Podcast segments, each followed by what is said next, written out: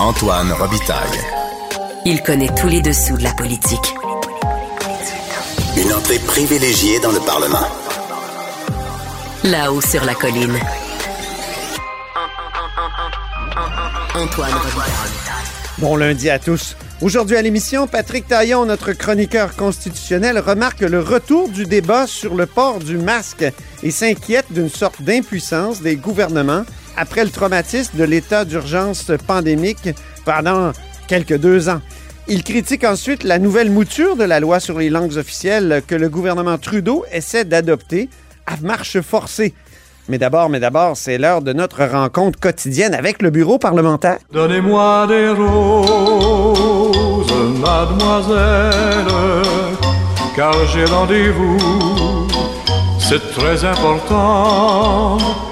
Bonjour Patrick Belrose. Bonjour Antoine. Patrick remplace aujourd'hui Rémi Nadeau. Euh, il est correspondant parlementaire à l'Assemblée nationale pour le journal et le journal. Commençons par parler de sécurité publique. Il y a quand même eu des fusillades à Montréal. Il y en a toujours, mais là, il y a deux cégeps qui ont été confinés. Où est le ministre François Bonnardel de la sécurité publique? Nouveau ministre? Écoute, c'est la question que j'ai envie de te poser parce que on tente de lui parler depuis son arrivée en poste. On, on s'attendrait à ce qu'il y ait des euh, conférences de presse qui viennent euh, qui viennent rassurer la population, qui viennent expliquer un peu sa vision, son plan, et pourtant euh, rien. On, me dit du côté de son attaché presse qu'on a fait quelques entrevues. Écoute, bien évidemment, j'en ai pas retrouvé. Et quand on en demande, ben, pour l'instant, on n'en a pas. comme tu dis, vendredi dernier, deux fusillades. On a vu le maire de Laval sortir, on a vu la mairesse aussi Plante sortir récemment sur la question, mais pas de François Bonnardel.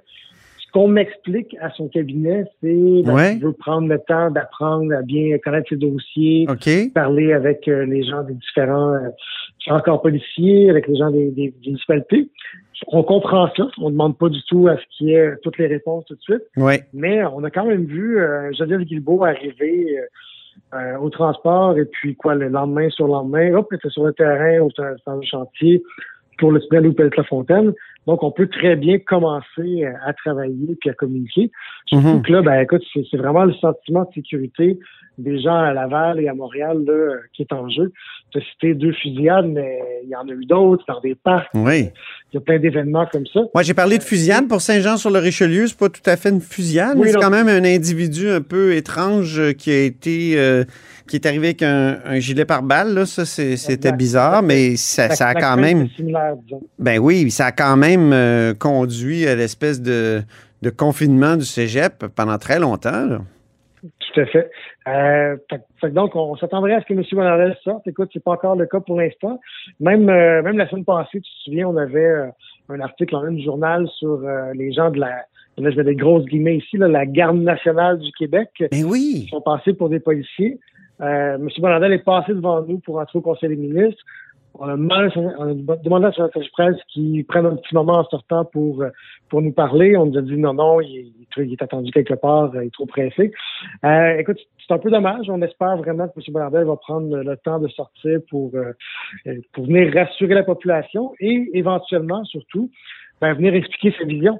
Est-ce qu'on hmm. fait plus de répression ou est-ce qu'on y va par euh, une approche où on vient, euh, disons, tenter de désamorcer la situation sur le terrain avec euh, la sensibilisation et compagnie?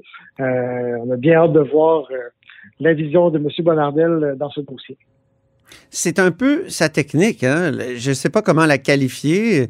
Technique de l'huître euh, ou faire le mort, je ne sais pas trop, mais c'était comme ça au transport aussi, hein, Patrick? Pas si tu te souviens de, de l'opossum qu'Infoman avait utilisé pour euh, parler de, Martin Coiteux, qui faisait le mort justement quand on posait des questions.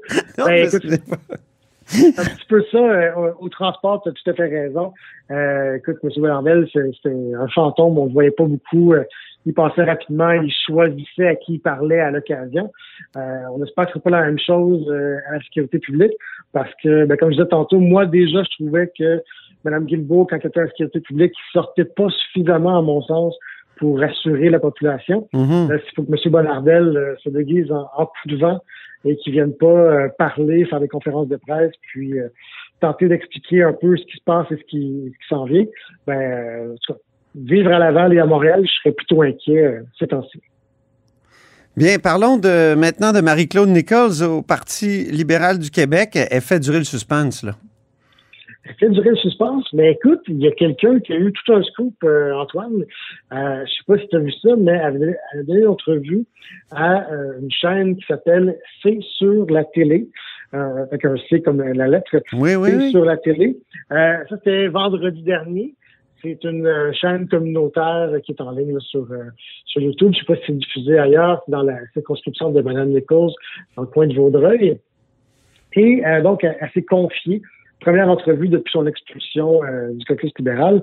Elle s'est confiée à la journaliste et euh, c'est franchement intéressant. Elle a été quand même assez directe. Je pense que tu as une clip qu'on peut écouter pour, Oui. euh, pour mettre la table. Je dirais même un extrait. Euh, on l'écoute. Oui, t'as bien, t'as bien raison. Ben là, vous comprendrez qu'avec ce qui est arrivé dans les dernières semaines, euh, euh, les conditions de réintégration vont probablement être un peu différentes. Euh, ça a été euh, une campagne de salissage à mon égard. Puis je sais qu'on fait de la politique, puis ça arrive dans tous les milieux de travail, là, mais euh, c'est quand même assez blessant qu'est-ce qui est arrivé. Puis on est une petite famille politique, puis quand on travaille à Québec, on est là des heures. des longues heures, puis il faut travailler en étroite collaboration. Fait que je sais pas, je, je vais être franche avec vous, là, j'anticipe euh, difficilement un retour sans excuses, c'est impossible. Ça va définitivement prendre des excuses. Alors, Mme Nichols qui nous dit ça va prendre des excuses. Euh, là, il y a eu une rencontre dimanche, je crois, avec euh, le nouveau chef par intérim? Oui, exact. Le fameux euh, café entre quatre yeux dont Oui. M. Euh, Tanguay parlait. Euh, mais ce qu'on comprend euh, dans l'extrait euh, qui t'a fait jouer, ben, c'est que ça va être encore plus difficile qu'à l'époque où Mme Anglade a tenté de la réintégrer. Euh, elle dit que le, temps passé, il y a des choses qui ont été dites, donc les, conditions vont être encore vont être différentes, et ça semble plus difficile. Écoute, elle parle d'une campagne de salissage. Elle dit ça va prendre des excuses. Et là, on se souviendra que on a beaucoup axé sur Mme Anglade, mais quand même, il y a Enrico Ciccone qui est sorti pour dire, si je résume grossièrement, que c'était pas une joueuse d'équipe. Euh, Ah donc, oui. euh, Monsieur- Monsieur Tanguay aussi, qui faisait partie des officiers, euh, donc les gens qui ont décidé de son expulsion. Et a- Marc Tanguay lui-même avait dit des choses? il n'a pas dit des choses, mais il faisait partie des officiers Ah oui. qui ont décidé de l'expulsion de Mme Nichols. Et Absolument. il y a un bout que je trouve très intéressant qui n'est pas dans, dans l'extrait que tu as fait jouer. Euh, elle dit, puis là, il faut se souvenir que Mme Nichols, c'est une libérale de longue date. Elle a le parti libéral tatoué sur le cœur. Dans l'entrevue, elle parle même de notre chef, notre nouveau chef, même si c'est expulsé. tu sais, elle- Puis elle se reprend, puis elle réalise bien que euh, elle a toujours euh, à cœur le Parti libéral. Mhm. Et elle dit, euh, elle dit, pour nous, se faire expulser du caucus, c'est la pire des sanctions.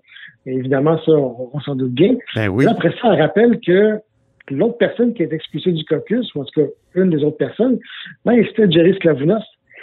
Puis, elle dit, là, c'était comme, c'était autre chose, tu sais, il y avait une, des allégations de viol, finalement, il n'a pas été accusé. Mais elle dit, tu sais, je suis dans la même catégorie, disons, qu'il y a des gens qui ont fait des choses très graves comme ça. C'est pas tout à fait faux, hein? Ben, c'est, c'est- on peut comprendre pourquoi sent aussi, euh, aussi insultée. Et elle dit, euh, tu sais, moi, j'avais, j'avais rien demandé, j'avais pas rien exigé. Un matin, je suis, euh, je suis exclu. Et elle dit, j'ai appris à la télé que j'étais exclu. Donc, Hein? ça, ça ajoute l'insulte à l'injure. On, vient même pas lui annoncer, lui expliquer. Elle dit, non seulement je demande des excuses, mais j'aimerais comprendre pourquoi on m'exclut, parce qu'elle dit à ce jour, ça c'était avant la rencontre avec M. Tanguay euh, dimanche, elle dit à ce jour, je sais toujours pas euh, pourquoi j'ai été exclu. Euh, puis par la suite, elle parle de la, fausse main tendue de Mme Anglade. Donc, on voit que les, liens de confiance vont être difficiles, difficiles à rétablir.